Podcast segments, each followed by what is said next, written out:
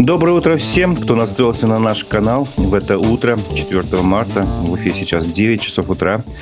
А, в эфире программа «Спектр Республики». Микрофона Разиф Абдулин.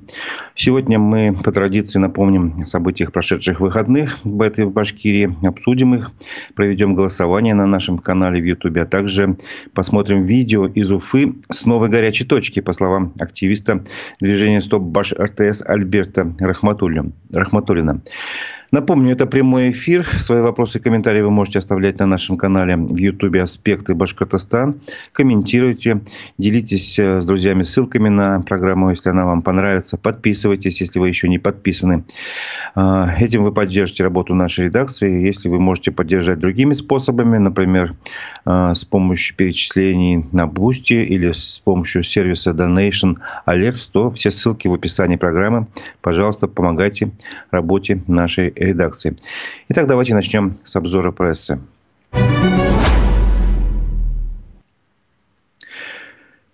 выходные в Башкортостане простились еще с восемью военнослужащими, погибшими в Украине. Об этом сообщила вчера наша редакция. А, проводили в последний путь двоих э, жителей Балтачевского района Дамира Галяскарова и Ирика Шайнурова. Это случилось 2 марта. В этот же день в Альшеевском районе простились с Ренатом Курналиным. А, в Уфе а, тоже в этот же день простились с Альфредом Мухамедзяновым и с Матвеем Маломожновым. Тоже двоих проводили в последний путь. 2 марта в Зианчурском районе похоронили старшего матроса Рустама Мусина, а в Туймазинском районе простились с Ильхамом Гайнановым. 3 марта в Давлекановском районе простились с прапорщиком Динаром Хабибулиным. Это все были сообщения из открытых источников. Общее число погибших на специальной военной операции э, в Украине соотечественников из Башкортостана достигло 1526 человек. Разумеется, эти данные не полные. Эти все данные взяты из открытых источников. Знаменитую писательницу из Башкирии признали, признали иноагентом. Э, речь идет о Людмиле Улицкой, которую Минюст России включил в этот реестр. Э, Людмила Улицкая родилась в Давлеканском районе Башкирии. Ну, об, об этом сообщили многие СМИ. В частности, например, телеканал ЮТВ сообщил. Ну, пару слов, наверное, нужно сказать о самой писательнице. Людмила Улицкая родилась в Далеканском районе Башкирии. Э, собственно говоря, это произошло в тот момент, когда э, ее семья была эвакуирована в годы войны. Вот. Она является первой женщиной, лауреатом премии «Русский букер» в 2001 году за роман «Казус Кукотского». Также дважды получала премию «Большая книга» в России. В 2007 году за роман «Даниэл Штайн. Переводчик». В 2016 за роман «Лестница Якова». Произведения Людмилы Улицкой переведены на значит, не менее чем на 33 языка. Вот. Ну, за что ее, собственно говоря, включили в этот реестр. В официальном сообщении э, было указано, э, э, что Людмила Улицкая признана иностранным агентом за то, что участвовала как корреспондент на информационных площадках инагентов иностранных СМИ, выступала против специальной военной операции. Вот, собственно говоря, то, что человек высказывает свое мнение на каких-то иностранных площадках, в иностранных СМИ и так далее, или, допустим, на информационных площадках инагентов, это говорит еще раз о том, что у нас свобода слова как таковая гарантированная Конституцией похоронена. Ну вот ее мнение, все-таки я хочу привести, э, тем более это мнение ее приводят и официальные СМИ. В марте 2014 года она вместе с рядом других деятелей науки и культуры выразила свое несогласие с политикой российской власти в Крыму и на востоке Украины. А, в общем-то, это вспоминают сейчас в эти дни многие а, журналисты а, и приводят ее цитату. Она считала тогда, что политика, нынешняя политика, имеется в виду 2014 года, превращает Россию в страну варваров. И вот цитата из ее мнения. «Моя страна сегодня объявила войну культуре, объявила войну ценностям гуманизма, идеи свободы личности, идеи прав человека, которую вырабатывала цивилизация на протяжении всей своей истории. Моя страна больна агрессивным невежеством, национализмом и имперской манией». Это была 2000, цитата Людмилы Улицкой из 2014 года собственно говоря. Э, напомню, что кроме нее э, из Башкирии такие э, деятели культуры, искусства были признаны инагентами, как певица Земфира, а, как рэпер Фейс, как а, еще один музыкант Моргенштерн. Вот, собственно говоря, эти трое, а, все они выходцы из Уфы, ну, из Башкирии, скажем так будет точнее. Вот они тоже признаны иноагентами. Вот. Э, в Москве продолжили прощаться с Алексеем Навальным. Э, об этом написал в своем блоге э, уфимский писатель Игорь Савельев. Он сейчас проживает в Москве, и вот он рассказал, как там все происходит. Вот, в спальном районе Борисова странно, но можно сориентироваться в бетонных кварталах без карты по потоку людей с цветами, написал он. Люди идут, идут, идут с детскими колясками, с цветными волосами, с тросточками. Автозаки замерли в сугробах, силовики безмолвствуют, хотя и стоят во всех дворах. А, мафия Засыпает, просыпается город. Вчера я не мог быть на похоронах. Не с кем было оставить сына. Это были качели. Сначала было так свинцово-паршиво. Потом, когда голос тысяч людей в трансляциях набрал силу, появилась и надежда, и даже какая-то эйфория. Сегодня на кладбище светит солнце, отражаясь в грязи. Полицейские регулируют поток и устало повторяют. Могилы между крестом и туей. Могила между крестом и туей. Потому что под кубометрами цветов не видно. Лицо Алексея на портрете утопает в цветах по брови. Мы не забудем и не простим. Это вот цитата из э, высказывания писателя Игоря Савельева об Алексее Навальном. Напомню, что он при жизни был внесен в реестр экстремистов и террористов. А, об Алексее Навальном и видео вот с этими прощаниями публиковал не только этот писатель, но и другие э, жители Башкирии, скажем так, например, координатор такой группы в Телеграме информация по поиску задерж, задержанных после Баймака Ильяс Байгускаров – Ильгиз Байгускаров, прошу прощения, так будет правильно. Это брат Ильяса Байгускарова задержанного. А, тоже публиковал видео, как проходили похороны. И потом пояснил, почему он это делал, чтобы не было никаких двояк, ну, таких двояких толкований. Он объяснил, меня интересует организация открытых официальных мероприятий. И похороны, и суд – это официальное мероприятие. То есть, при желании и должной компетенции можно такие законные мероприятия проводить без жертв и разгона людей с помощью слезоточивого газа и так далее. Думаю, в Москве и Башкортостане одни и те же законы. Ну, вот это вот э, интересное замечание, да, тогда эти баймаки люди пришли не, скажем так, ну, не по своей прихоти, скажем так. Им э, э, очень хотелось присутствовать на судебном заседании э, в качестве слушателей. Но тогда было заседание закрытым, но они стояли на улице и ждали решения суда. Собственно говоря, вот это было официальный мотив тысяч людей.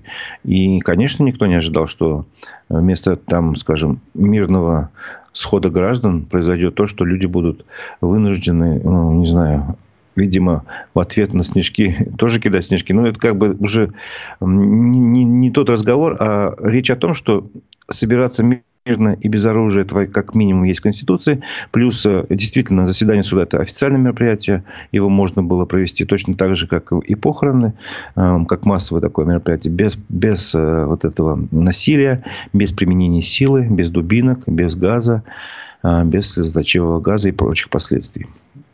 Тогда, напомню, пострадали, как минимум, по официальным данным, примерно 40 э, человек э, правоохран... сотрудников правоохранительных органов, э, и большей частью от самого же газа, который они сами применяли, и около 20, ну, такая статистика официальная, были участники схода, то есть граждане. Вот, и около 70 человек сейчас привлечены уголовной ответственности за участие э, вот в этом сходе граждан. Не знаю, это сложно назвать сходом граждан. На самом деле это было просто э, присутствие на заседании суда, вот как в качестве слушателей. И такое право тоже есть у каждого гражданина. Вот. И касаясь событий по Алексею Навальному, хоть это и не событие в Башкирии произошло, не могу об этом не сказать. Э, власти в Сочи, городские власти в Сочи придумали, как, значит, противостоять такому намерению людей, почтить память Алексея Навального с помощью цветов. Обычно цветы возлагают к памятнику жертв репрессий. Э, Вот.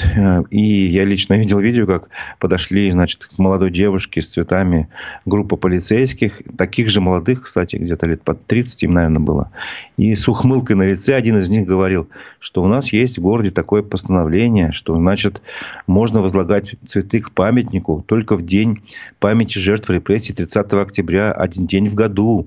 А все остальное время это считается э, выбросом бытового мусора в неположенном месте, за что, э, за что полагается административное наказание. Поэтому не давайте, не кладите цветы вот к памятнику. Вот это запрещено. Это говорил он на полном серьезе, но тем не менее ухмылка на лице его была видна. А, понятно, что это просто власти придумали какой-то свой очередной ход. А, вот. И это как бы показывает состояние нашего общества, когда обычное человеческое желание почтить память какого-то погибшего э, по-своему, э, возложить цветы к памятнику, это делают люди во всех, э, во многих городах России. Э, и это желание встречает такое непонимание административной машины. Как так? Зачем они поступают таким образом? Они же идут в разрез официальной политики, они же э, чуть ли не предатели, враги народа. Вот это вот э, не знаю, конечно, насчет врагов народа переборщил. Возможно, у них таких мыслей нет, у этих полицейских. Но я обратился бы к вам, сотрудники правоохранительных органов. Будьте просто людьми. В конце концов, не забывайте, что все мы одного рода, одного народа. Всем нам жить в одной стране. Всем нам потом будет стыдно за какие-то поступки. Так что просто подумайте об этом. Спокойно подумайте и сделайте правильные выводы. А, продолжая тему про баймакское дело, которое мы чуть-чуть затронули, а, активист экологический Буранбай Аскаров выложил на своей странице ВКонтакте пост, где высказал свое мнение, что, что нужно делать, чтобы помочь задержанным. А, ну, вот я процитирую заголовок у него, начало как бы. «Я понимаю, задача сложная, нестандартная, но, несмотря на это, надо приложить максимум усилий для освобождения наших задержанных по, по Баймакскому делу. А, время против наших ребят играет, но предвыборная ситуация нам на руку, считает активист Буранбай Аскаров. Сумеем ли мы использовать этот данный шанс, зависит от каждого неравнодушного же человека Башкортостана. Нужна гласность, нужна огласка проблемы, но пока гробовая тишина. А это очень плохо. Я думаю, пока большинство, э, до большинства не доходит, какой реальный срок грозит почти 70 задержанным до 15 лет тюрьмы по статье Уголовного кодекса. Неужели вы этого не, не понимаете? Ни ваши деньги, ни адвокаты не помогут. Нужен общественный резонанс. У моря погоду не ждите. Если до выборов вопрос по судьбе задержанным не решится э, на политической плоскости, то потом что-то попытаться сделать будет бесполезно. Но, собственно говоря, с Буранбаем трудно не согласиться. Вот. И э, слушаю, как бы пользователи соцсети ВКонтакте, где он, этот пост был размещен, э, обсуждают это предложение. И вот один из них э, такое мнение высказал. Хочу тоже его прочитать. По факту Башкортостан должен на этой базе провести как минимум референдум с вопросом, нужна ли такая власть, такая политика э, республики, нужен ли, ей такой, нужен ли ей президент Российской Федерации, раз конституционные права граждан не выполняются. Как минимум начать делать социальный опрос на разных площадках, начинать от сельских и поселенческих сходов с открытым голосованием, с поднятием рук и видеофиксацией, стараясь как можно больше выложить информацию о таких собраниях на YouTube-канале. Вот. Или нужно полностью игнорировать выборы, тем самым показав свое несогласие с политикой Москвы. Ну, такое мнение. А я, в свою очередь, э, напоминаю, что вот есть еще и другая идея, как использовать эти выборы, э, чтобы как бы по крайней мере, они не прошли даром. А, нужно превратить эти выборы в некий референдум а, по какому-то важному вопросу. Например, вы можете, а, по большому счету, вам ничто не мешает прийти на выборы, поставить галочку там, где вы считаете нужным, но написать фразу, допустим, «Прекратите баймакское дело». Никто не мешает это сделать. И потом, правда, это нужно сфотографировать, чтобы это осталось в истории, чтобы не, не только вы об этом узнали. Э, и отправить соответствующий какой-то YouTube-канал там э, активистам, чтобы просто ваш голос был посчитан. И тогда э, можно превратить выборы в некий референдум по важному вопросу, например, по Баймакскому делу. Вот. И я думаю, еще время есть для того, чтобы этот, эта идея была как бы воспринята, обсуждена и, и э, при, э, реализована в жизнь.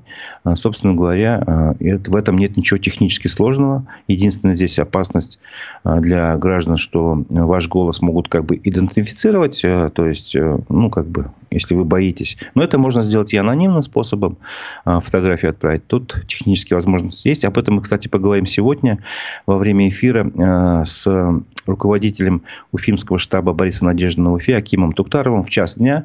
А, так что вы можете в час дня послушать, как это можно осуществить. В принципе, такая возможность уже есть. А, вот. Поэтому я хочу сейчас запустить голосование на нашем YouTube-канале в чатике с вопросом, готовы ли вы превратить выборы 17 марта в референдум по важному вопросу. А, два варианта ответа – да или нет. А, какой вопрос именно ставить там а, в этом референдуме? Их можно, кстати, и не один ставить, а два или три, собственно говоря. Согласно вы там, с политикой Владимира Путина сегодня там, или Хради Хабирова сегодня. То есть, разные можно вопросы ставить, в том числе и об аймакском деле. Как вы это дело как вы рассматриваете как политическое, если то давайте выскажите мнение, что давайте прекратите это дело. Ну, таким образом, если вы поняли суть вопроса, если не слишком вас запутал, то ответьте э, на нашем э, канале в YouTube «Аспекты Башкортостана» на вопрос, готовы ли вы превратить выборы 17 марта в референдум по важному вопросу. Ну, то есть, не по вопросу о доверии Путина, тут как бы оно само собой идет, а по какому-то другому важному вопросу. Поэтому здесь вот такая формулировка. Два варианта ответа. Голосуйте. Э, итоги голосования подведем ближе к концу программы. А, вот, пишите свои комментарии. Тут э, я буду отвечать вам либо письменно, либо устно. А, скоро на Сабантуй будет страшно ходить от такой власти. А, да. В общем-то, ну, я бы сказал еще по, погрубее. Скоро, наверное, испортить воздух будет нельзя без разрешения полиции. Да, наверное, и так можно сказать. Но это грубая шутка, извините. Продолжим обзор прессы. Запахло весной. В Уфе вместе со снегом начал таять и асфальт. Об этом рассказал Уфа-1. Из-за этого вновь начали ремонтировать Зенинский путепровод. Тот самый Зенинский путепровод, злополучный, многострадальный, который, напомню, открыли 29 декабря прошлого года, хотя должны были открыть тремя месяцами раньше. Но из-за того, что там э, опора, а, одна из опор моста отклонилась Э, на определенный градус, что недопустимо, значит, э, пришлось все переделывать. Вот это все задержка была такая. Объект стоил больше миллиарда рублей. Стоил, строил его Уралмостострой. Ну вот э, кто-то из уфимцев снял, значит, обратил внимание, что там на этом мосту, на этом Зининском путепроводе спецтехника, она перекрыла целую полосу из-за того, что там появились ямы на дорожном полотне. Ну вот собственно говоря, что это, что это именно из-за конструкции, либо из-за того, что асфальт какой-то некачественный, не знаю. Наверное, надо будет отдельно разбираться и смотреть, что там дальше происходит. Но вот это очень интересный показательный момент, что не успели мост открыть, как через три месяца надо его уже ремонтировать. Очень, очень и очень показательный момент. Ну, на проблемы с ямами пожаловались и другие э, жители, например, в Нагаево. Они заметили ямы на улицах Советской и Солидарности. Э, вот. И, как пишет УФА-1, если в одном месте эти ямы незначительные, то в другом просто не дают шансу водителю на маневр. Руль влево, руль вправо, и ты встрял. Э, собственно говоря, вот такие моменты. Э, и сейчас я хотел бы предоставить вашему вниманию видео, возможность посмотреть. Э, дело в том, что Альберт Рахматуллин, активист движения «Стоп Баш РТС», вообще неравнодушный уфимец, встретился с жителями частного сектора переулка и улицы Некрасова в Уфе. Эти люди были возмущены строительством многоэтажных домов в зоне, где разрешено лишь малоэтажное строительство. Ну, в общем, все подробности давайте послушаем сейчас сейчас посмотрим в этом видео. А что здесь вообще раньше было вот здесь? Здесь была площадка, и там были стояли ангары. Здесь последний объект это был театр оперы и балета «Склады». И вот Крутов поменялся этой площадкой. Земля была в аренде. Уфимский хлеб, который. Они поменялись. Им выдали э, где-то в Черниковке, насколько я поняла, новые склады отремонтированы, плюс газель. И таким образом, как бы они здесь планировали построить логистический центр. Но якобы, проведя изыскание, не подошли грунты для ангаров, да? Это, ну, представляете, да? Но зато у нас теперь изыскания подошли для 26 этажей и для 33 этажей. Все прекрасно понимают, здесь зона вторая. Вот есть документы, в которых все четко прописано. Зона 2. А зона 2 у нас гласит, вот схема. Неустойчивая. Пониженный против СНИП. Один-два этажный. То есть земля застройку более двух этажей не предполагает да, априори да, у вас, да? да? Здесь прям прописано алмалык, этажность 2. Вот если посмотреть друг на других документах. Когда здесь вот что-то началось, как, какое-то движение, мы начали звонить в администрацию, в город, в Кировскую администрацию. Что здесь происходит? Кому что здесь передали? Мы ничего не знаем, мы не в курсе. Ответ был такой. Ну, мы же видим, что здесь... И, и э, самое обидное, что мы-то документы все увидели, что ему уже выдали разрешение после того, как три месяца прошло. То бишь мы не можем подать в суд. Должны были быть общественные слушания, но их никто не проводил. Нас никто не спрашивал нашего мнения. На тот момент общественные слушания проходили, но должны были проводиться, но их не было.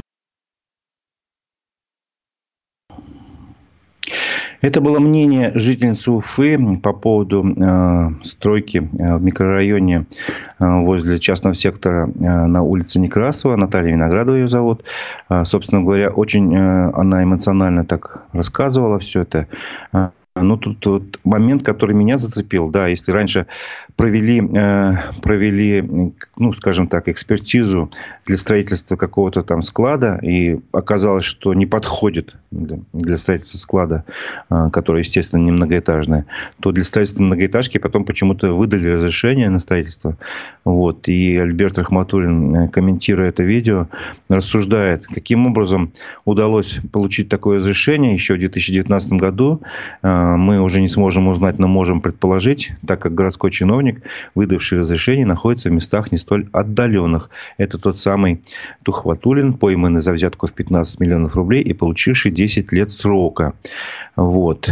И в итоге вместо запланированного еще в 2008 году детского садика в два этажа местные жители могут получить 33-этажного монстра. И активист говорит, что будет ворошить это осиное гнездо коррупции и беспредела, иначе скоро весь город обрастет этими монстрами, а потом все мы окажемся под землей. Ну, вот такое мнение, такое высказывание. Собственно говоря, э, позиция активиста ясна, и позиция жителей Уфы тоже понятна. Будем следить за этой темой, будем желать им того, чтобы они добились э, защиты своих прав. Да, если дом рухнет, потом что будем делать, собственно говоря. Предлагаю тут еще комментарии немножко посмотреть. Такая же ситуация на улице Зайна Биишевой, где в пятиэтажном микрорайоне начали строить 27-этажный дом. Но вот это проблема Уфы, когда Э, собственно говоря, нет механизма, или вернее механизм наверняка есть какой-то а, о том, что нельзя такие дома строить. Но вот застройщики всеми правдами, неправдами добиваются разрешения на строительство. И несмотря на возмущение соседей, граждан, все равно продолжают свое дело. А по поводу э, голосования у нас на чатике э, сейчас идет голосование. Готовы ли вы превратить выборы 17 марта в референдум по какому-то важному вопросу? А, тут ваше мнение Э, два мнения прочитаю. Готовы, но никто не даст. И второе, у Путина большинство это факт. Это не мешает провести референдум. Это не мешает провести голосование по вопросу э, любому, который вас волнует, нас волнует, граждан. Например, Башкирия, допустим, это баймакская история. Э, например, можно написать свое мнение, прекратите баймакское дело. Прекратите баймакское дело. Все. Либо, если вы, а, не знаю, хотите какой-то глобальный вопрос, есть такое движение «Путь домой», можно просто написать «Пора домой». Все понимают, о чем речь. «Пора домой». Прекратите. Вот. А, даже если меньшинство, но это же а, как бы попытка посмотреть в зеркало. Если вы не боитесь смотреть в зеркало, то надо просто узнать, что происходит сейчас с нашим обществом. Пусть э, у Путина большинство. Но, возможно, в Башкирии большинство поддерживает тех, кто, э, скажем, вышел на улицы в Баймаке. В том плане, что люди вышли за экологию, Люди вышли не для того, чтобы что-то сделать ну, противозаконное. Они за справедливость вышли. Не надо их наказывать за это. Вы можете высказать свою гражданскую позицию. И это вам ничто не помешает сделать. Вы можете зайти э, в кабинку для голосования, написать свое мнение, сфотографировать и потом выложить это на всеобщее обозрение. И все общество узнает ваше мнение. А когда таких людей будет много, тех, кто просто-напросто э, не побоится сделать какое-то действие, тогда мы увидим эту, эту картину. И все. В этом нет ничего страшного. Конечно, может, кто-то боится посмотреть в зеркало и увидеть там вместо красивого молодого человека себя в седине и прочее. Ну, или там некрасивого, ну, ничего страшного. Какое общество есть? Ну, первым делом надо понять, где мы находимся. Иначе мы, э, значит, ну, будем постоянно ныть и стонать, что вот ничего нельзя поделать. Ничего нельзя поделать. Вот это будет наша общая такая национальная идея. Ничего нельзя поделать. Я не согласен с такой идеей национальной. Мне кажется, все можно в жизни исправить. Просто э, что-то можно сделать легко, условно говоря, там починить дверь, да, это можно сделать достаточно быстро и легко. А что-то можно, нужно сделать медленно, мучительно, шаг за шагом, как, например, поменять нашу страну. Изменить нашу страну можно. Но для этого нужно делать шаг за шагом, каждый день что-то. А не просто сидеть на диване или обсуждать там, вот какие мы плохие там и прочее. Вот, ну, вот это моя ситуация. Прошу принять голосование а, участие, проголосуйте, выскажите свое мнение. Тем более нам, а, как сказать, референдумы никто у нас еще не проводил. По нашему собственному желанию. А мы можем это сделать, используя тот механизм, который имеется. Это мое мнение. Голосуйте. Продолжаем обзор а, прессы. В Деме люди живут в недостроенном доме. Об этом сообщает Пруфы, если не ошибаюсь. Да. Э, и это издание рассказывает, что переехали жители в этот дом э, вынужденно. Речь идет о ситуации на улице генерала Кусимова, 19. Вот. После банкротства застройщика все работы на этом объекте остановились. А дольщики, которые купили квартиры на этапе строительства, своими силами доводили дом до ума. И многим из них просто больше негде жить, поэтому они переехали. Между тем дом начинает разрушаться, периодически лопаются трубы, заливая этажи водой. И жители, значит, э, Уфы, вот этого дома, Тимур Закариев, обратился в социальных сетях к радио Хабирова с таким видео, что, в общем, ну и со словами, и текстовый есть э, вариант э, Ситуация по улице генерала Кусимова, 19, зашла, на мой взгляд, в тупик. И мне грустно это осознавать, говорит Тимур Закариев. Все наши обращения пришли к точке невозврата. И нам говорят, что дом будет построен за счет повышения квартплаты. Интересный факт тут только то, что половина не платит эти квартплаты. И дом в итоге пойдет дальше по косой. По его словам, власти проблемы жителей Демы игнорируют на всех уровнях. Очень интересная была история с Народным фронтом который очень любит приехать и посвятить своим мерчам. А, сколько денег вы на это тратите, представить трудно. В итоге все впустую, потому что а потом вы удивляетесь, почему талантливые люди покидают свои края, почему умы уезжают в другие страны, потому что в администрациях большинство сидят жадные и не особо умные люди. Но сколько бы вы ни съели, Бог все видит, и в могилы вы с собой это не унесете. Но это вот такое рассуждение, конечно, риторика, но, собственно говоря, это просто от обиды, видимо, у этого товарища наболело, от того, что э, живет он в недостроенном доме, который на глазах э, что-то там происходит, лопаются трубы, а им говорят, что дом достроят за вас счет квартплаты. Ну, конечно, это ну, не, не решение проблемы, я думаю, на самом деле. Вот. И пруфы, э, такую деталь здесь еще позже выкладывает, что Ради Хабиров, видимо, удалил со своей страницы ВКонтакте обращение уфимца, вот это вот как раз Тимура Закариева, который недавно, кстати, вернулся со специальной военной операции. Он выезжал в зону СВО в составе Центра тактической подготовки, который занимается снабжением армии и патриотическим воспитанием. В общем-то, вот он высказал свое мнение, а его, видимо, удалили. Ну, это так и сказали издание «Пруфы». Ну, вот эти, этот жанр обращений, комментариев на странице ВКонтакте под постами главы – это отдельный жанр. А, всегда интересно наблюдать, что люди пишут, о чем жалуются и как им отвечают, тоже интересно. Вот. УФА-1 обратила внимание на одну такую ситуацию. А, у них вышла статья под заголовком «Дети плачут. Родители учеников гимназии номер 158 в Уфе жалуются на массовые увольнения учителей». С их слов, увольнения начались после смены руководства учреждения. Вот тоже все эти значит, обращения появились в социальных сетях Ради Хабирова.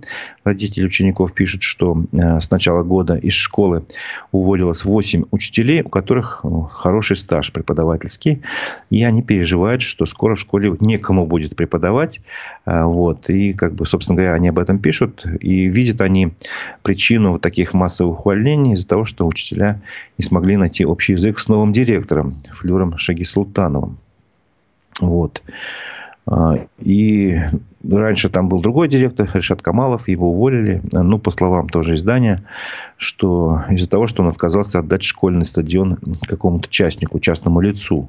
Вот. И когда Камалов избавлялся, значит, от арендаторов, которых навязала администрация Киевского района Уфы, его, короче говоря, э, эта позиция ему не понравилась. Он отказался продлевать контракт какой-то там с арендатором. И его заставили уволиться. Сообщал источник ufa1.ru. Вот. Ну, собственно говоря, такие вот дела. И есть еще, можно пару цитат из этой статьи. А, отзывы а, родителей за последние три месяца про эту школу. Очень много учеников в классах, по 40 человек. Это перебор, качество снижается. Башкирского много, ежедневно по 7-8 уроков.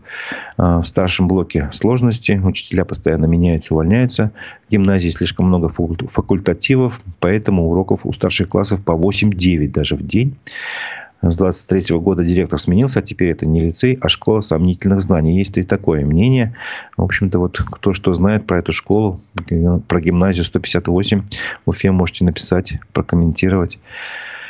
Да, по поводу возвращения выборов мэров надо бы референдум провести. Но это официально, конечно, пишет наш слушатель постоянный. Да, с вашим мнением трудно не согласиться. И вообще, да, референдумы, э, например, приводит пример, как в Швейцарии провели референдум о продлении пенсионного возраста на один год. Народ сказал нет. Собственно говоря, я тоже думаю, почему не провели референдум, когда принимали решение о повышении пенсионного возраста в России. Тоже было бы интересно послушать, посмотреть, что народ скажет. Ну, вот как-то так получилось, что товарищ Путин говорил, что никогда не будет повышения пенсионного возраста, а потом бац, и принял такое решение. То есть, человек сказал, человек слово, слово взял, слово взял, а, дал, вернее, слово, а потом взял обратно. А, собственно говоря, вот так вот происходит в России, когда мы не контролируем нашу власть. А, итак, продолжим обзор прессы. Мы движемся не вперед, а назад. В Башкирии возмутились отсутствием необходимых лекарств в аптеках. Это статья тоже издание «Пруфы». Они приводят мнение руководителя фонда помощи больным сахарным диабетом Башкирии Гузель Щаниной, которая рассказала, почему лекарственные препараты для диабетиков и не только пропадают а, с полок аптек. И она рассказала о конкретном случае, что начиная с четвертого квартала лекарственные препараты и медицинские изделия для больных сахарным диабетом в прямом смысле слова пропадают с аптек и со складов башфармации. Вот. Все рецепты, которые выписывают врачи для льготной категории граждан, становятся, э, как бы так, ну, бюрократическим языком, становятся на отсроченное обеспечение в аптеках. Ну, то есть их не выполняют, типа, вот подождите, очередь некая. Инсулина нет, тест полосок нет, игл нет, расходных материалов к инсулиновым помпам нет, пишет, э, сообщает Гузель Щанина. Э, и все наши проблемы ежегодно перетекают в наступающий год слово ежегодно я бы выделил жирным шрифтом. То есть это, это не единственный случай, это каждый год такое происходит. И она приводит время, ну, пример такой, что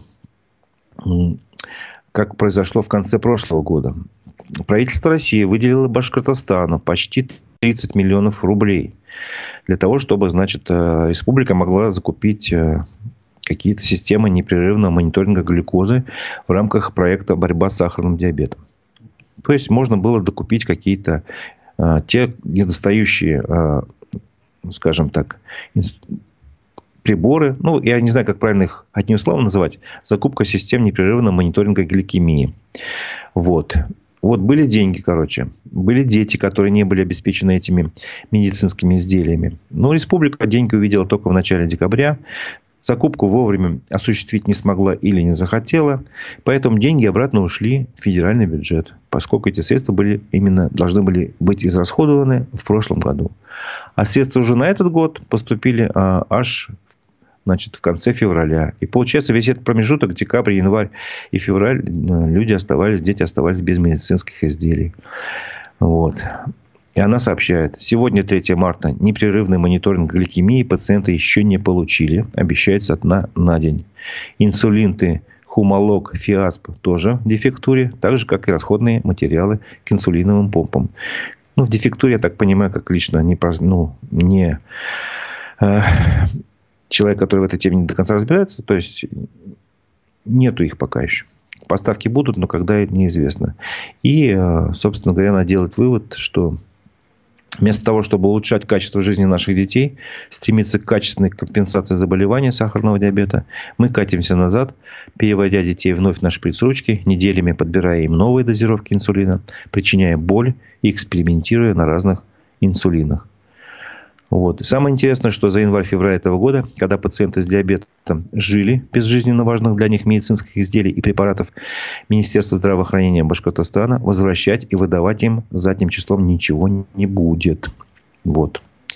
И еще она немаловажную деталь приводит. Ладно бы это, если бы везде так происходило, может быть, мы могли бы что-то понять. Но в других регионах закупки уже прошли, пациенты обеспечены всем необходимым, и средства федеральные за прошлый год успели освоить. Это было мнение, а, напомню, а, руководителя фонда помощи больным сахарным диабетом в Башкирии Гузель Щанины а, на страницах издания «Пруфы». Ну, печально. Печально, что могу сказать. Это говорит об отношении э, к своим же собственным гражданам. То есть на словах мы все говорим, да, да, да, мы, конечно, боремся за их здоровье, а на деле какой-то чиновник вовремя не оформил закупку. И страдают дети, больные сахарным диабетом. Тем временем в выходные а, проходил в Уфе, прошел Всероссийский форум «Смарт-садовод», уже третий по счету, об этом сообщил Ради Хабиров. Он рассказал, какая помощь садовым, садовым товариществам оказывается. Вот. А, запустили государственную информационно-аналитическую систему «Мой сад Башкортостан». Это такая цифровая платформа, которая объединит все данные, всю информацию о садовых товариществах. Вот. Следующий шаг, по словам а, главы республики, мы создадим отдельное управление, государственное казенное учреждение, которое будет заниматься поддержкой наших садоводов. Ну, вот, как обычно, а, как бы нашей бюрократической стране будет создано еще одно учреждение, которое будет заниматься проблемами садоводов. Станет ли от этого лучше или хуже, будем смотреть мое мнение почему-то, что ничего не изменится. Но, с другой стороны, это только мое личное мнение. На самом деле, вот тут средства для садоводов выделяются все в большем и большем размере. Например, Ради Хабиров на этом съезде э, с форуме садоводов вручил председателям 10 лучших садовых товариществ республики гранты в размере полмиллиона рублей. То есть, получается, 10 умножьте на полмиллиона будет 5 миллионов потратили на это дело. В следующем году будет больше. А, в два раза. То есть будет уже 10 миллионов потрачено как бы в качестве премий таких. А в целом на поддержку садовых товариществ в Башкирии за два года выделили 366 миллионов рублей. Об этом сообщает РБК УФА. Вот. А, это как бы Тут напоминает, что в 2024 году заложено 255 миллионов, а вот за два года потратили 366 на эти деньги. А, субсидировали установку а, приборов учета электроэнергии. 9 тысяч примерно установили. И, собственно говоря, что-то еще там сделали. Ну, ремонтировали подъездные дороги.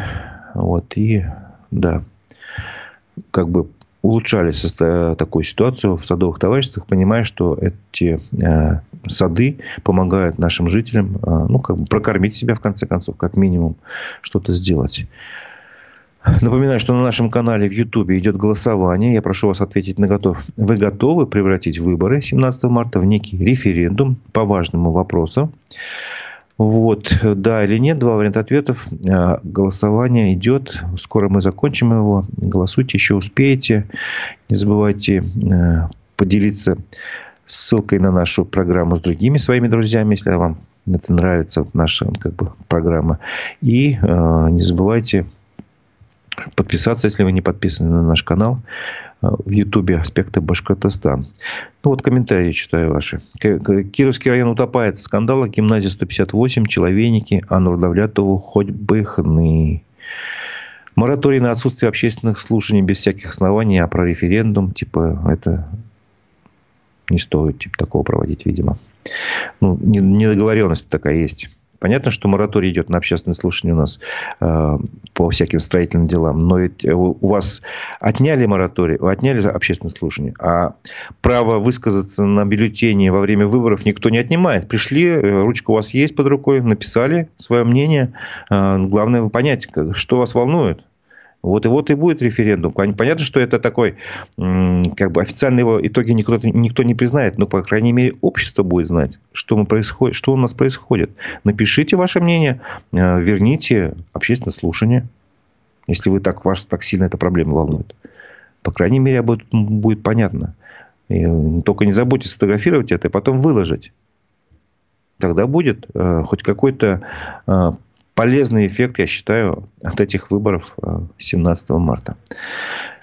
Вот. Продолжим обзор прессы. Правительство Российской Федерации выделит почти 2 миллиарда рублей на реконструкцию гос- госцирка в Уфе. Деньги будут выдавать по частям до 2028 года. Об этом сообщает УФА-1.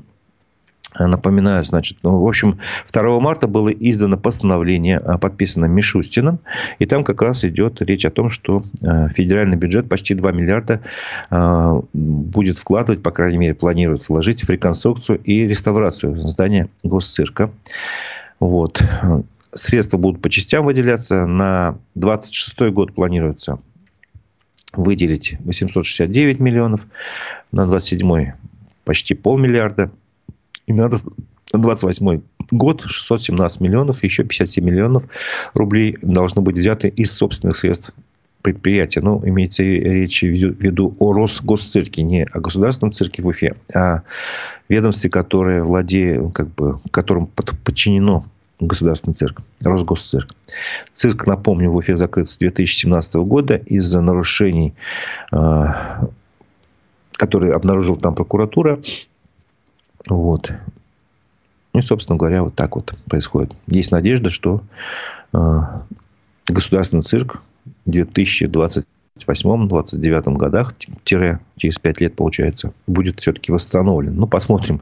5 лет, конечно, не срок, но мы можем это э, все-таки проследить через 5 лет. В Уфе отменили концерт Инстасамки и Моникин. Два значит, исполнителя должны были выступить в Уфе 24 марта в Тинькофф холле, но это выступление отменили. Об этом рассказали организаторы концерта. А, написали, что по независящим от артистов, организаторов и концертной площадки причинам концерт отменяется. А, ну, собственно говоря, их тур не будет проходить и в других городах. Там Казань, Челябинск, Пермь и так далее.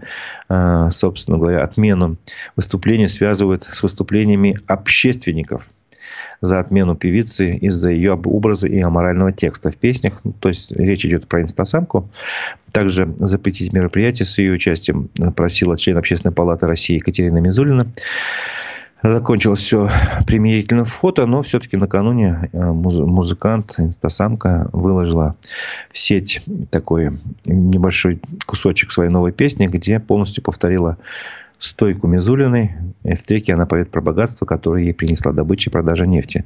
Ну, собственно говоря, речь идет о том, что сейчас многие э, концерты, выступления отменяются из-за обращения каких-то неких общественных групп, структур, общественных объединений. У них разные такие названия. 40 сороков, еще что-то такое.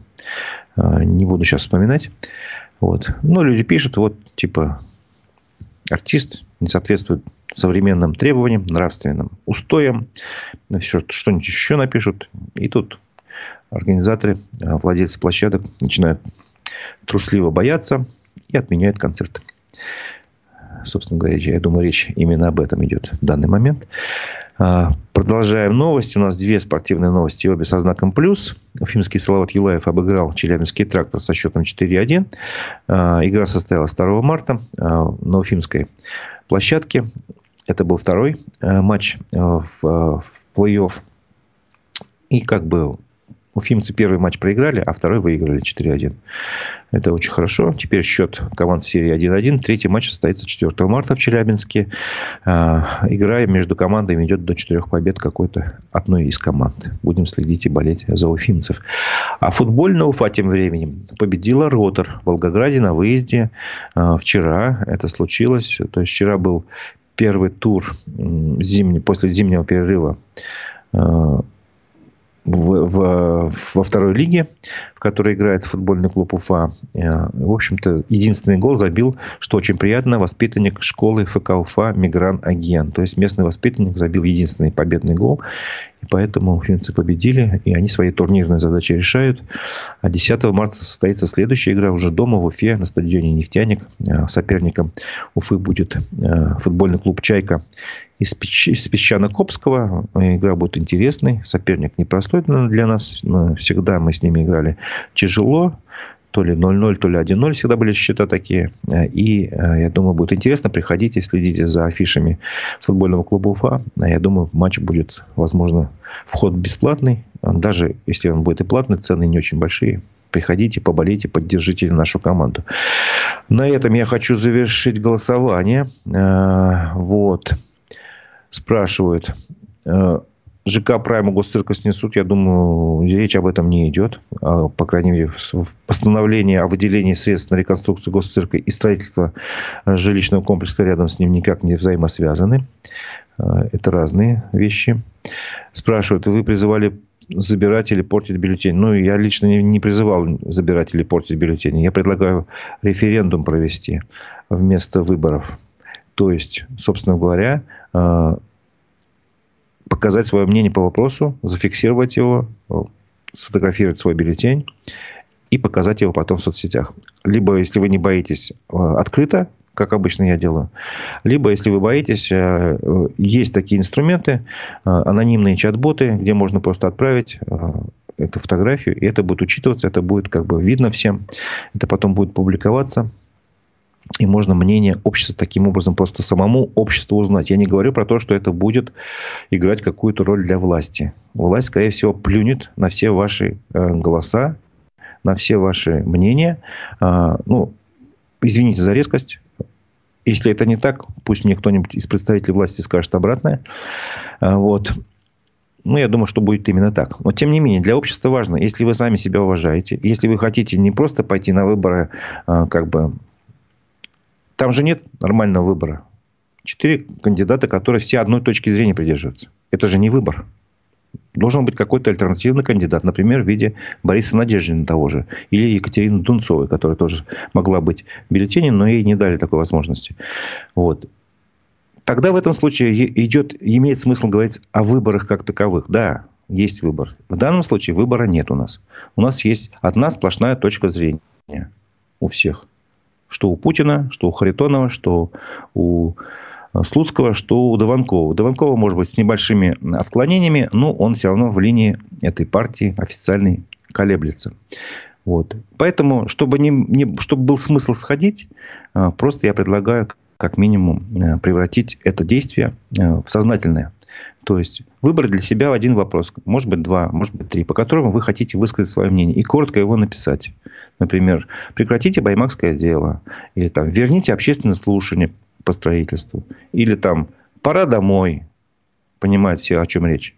Вот. И эти голоса можно потом будет показать всему миру, сказать, что нет у нас в России единодушия, единомыслия. Все думают одинаково. Нет, все по-разному думают. И тогда это будет немножко все-таки, как говорится, бальзам на мое больное сердце.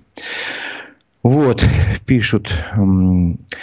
Такие действия портить или забирать бюллетени играют на руки Кремля. Голоса считаются только по действительным бюллетеням. Лучше голосовать только за одного, кроме ВВП. Это вопрос, на который я не имею ответа. А, я, вот, у меня мнение такое. Надо прийти, показать свое настроение. А есть еще другие мнения. Например, прийти в 12 часов 17 марта, чтобы люди увидели, что вас много тех, кто считает иначе. Просто иначе. Вот. А, испорченный бюллетень не идет ни в чью копилку кандидатов. Да, совершенно верно. Но это идет в копилку истории. Те голоса, которые не идут ни за кого из тех, кого нам предлагают, а, то есть как бы против всех, это говорит о том, что есть такая прослойка людей, я буду говорить мягко, а, то количество людей, которые все-таки имеют свое собственное мнение, и оно не совпадает с тем, которое нам предлагают вот в бюллетене. Если там, ты поставишь галочку за одного из кандидатов, ты как бы официальной точки зрения примкнешь. Да. А если у вас другое мнение, вы должны что-то сделать. Бюллетени заранее э, написали, протоколы заранее написали, бюллетень даже считать не будет. Ну да. А какое тут противостояние? Только вы можете сфотографировать свой собственный бюллетень и его опубликовать. Тогда э, всем будет понятно, что люди врут в этих комиссиях. Ваш голос украли. Когда вы опубликуете, будет видно, что было массовое воровство. Это надо сделать. Это, когда один человек это сделает, это, это ерунда. Когда это сделают миллионы людей, это, извините меня, чего-то будет стоить. Ну, вот Мое мнение. Всего лишь на все. Хорошо. Давайте закончим голосование. Э, как же вы все-таки решили? Э, голосование было по вопросу, готовы вы ли превратить, превратить выборы в референдум. Итак, большинство готовы, 72%. Э, готовы использовать выборы 17 марта как референдум. И не готовы 28%. Спасибо большое за вашу активность. И остается нам только прочитать э, вечерний выпуск новостей телеграм-канала «Эхо новости», чтобы познакомиться с информационной повесткой российской и мировой. Давайте это сделаем. Пятеро жителей Донецкой области пострадали от российского обстрела Мирнограда и Покровска, утверждает прокуратура Украины. Повреждения в ходе ракетной атаки получили по меньшей мере 12 многоэтажек и частные дома. Еще об одной пострадавшей сообщили власти Херсона. Министерство обороны России эти удары не прокомментировало. Власти нескольких городов страны объявили о масленичных гуляниях, которые начнутся одновременно с акцией «Полдень против Путина», которые призвали присоединиться соратники погибшего Алексея Навального. Напомню, Алексей Навальный внесен в список экстремистов и террористов при жизни. В час, назначенный для сбора противника Владимира Путина на избирательных участках, развлекательные мероприятия планируют начать в том числе в Екатеринбурге, Новосибирске и Рязани. Российские власти могут заблокировать Википедию по новому закону о запрете популяризации VPN. Зампред Комитета по информационной политике Антон Горелкин сообщил, что поводом станет то, что в онлайн-энциклопедии есть соответствующая информация. По словам депутата, техническое решение для запрета уже разрабатывается. Израиль в целом принял предложение группировки Хамас о шестинедельном перемирии. Разногласия касаются категории заложников, которых планируется освободить, пишет Financial Times. Ранее речь шла о том, что боевики отпустят 40 израильских граждан, захваченных в ходе рейда в минувшем октябре, в ответ на освобождение 400 заключенных из тюрем Израиля. Первый подозреваемый по новой статье об отрицании геноцида белорусов задержан в Минске, отчитался МВД страны. По версии следствия, фигурант администрировал в социальной сети группу, где публиковали статьи о событиях Второй мировой войны. Также, по данным агентства Белта, он принимал участие в уличных протестах и оскорблял Александра Лукашенко. Силовики завершили многочасовой бой э, с осажденными в квартире многоэтажки города Карабулак в Ингушетии. По утверждению антитеррористического комитета Ингушетии, Якутии в результате операции были убиты шестеро приверженцев международной террористической организации ИГИЛ, причастных, вернее, не ИГИЛ, а Исламское государство, причастных в том числе к нападению на пост ГИБДД год назад. Крыша гаража станции скорой помощи рухнула в городе Качканар Свердловской области. Как пишут вечерние ведомости, создание не убирали снег, а конструкцию давно не ремонтировали. В результате обошлось без пострадавших, но бетонная плита придавила два медицинских автомобиля. Это был вечерний выпуск телеграм-канала «Эхо новости». На этом э, наша программа завершается. Но нашей работы нет. Приглашаю вас снова на нашу площадку в Ютубе «Аспекты Башкортостан» в час дня. В 13.00 будет будет программа «Аспекты мнений». Ее гостем будет руководитель Уфимского штаба «Надеждина» Аким Туктаров. Так что присоединяйтесь, а, подключайтесь, будет интересно. На этом я с вами прощаюсь. У микрофона был Разиф Абдулин. До новых встреч в эфире.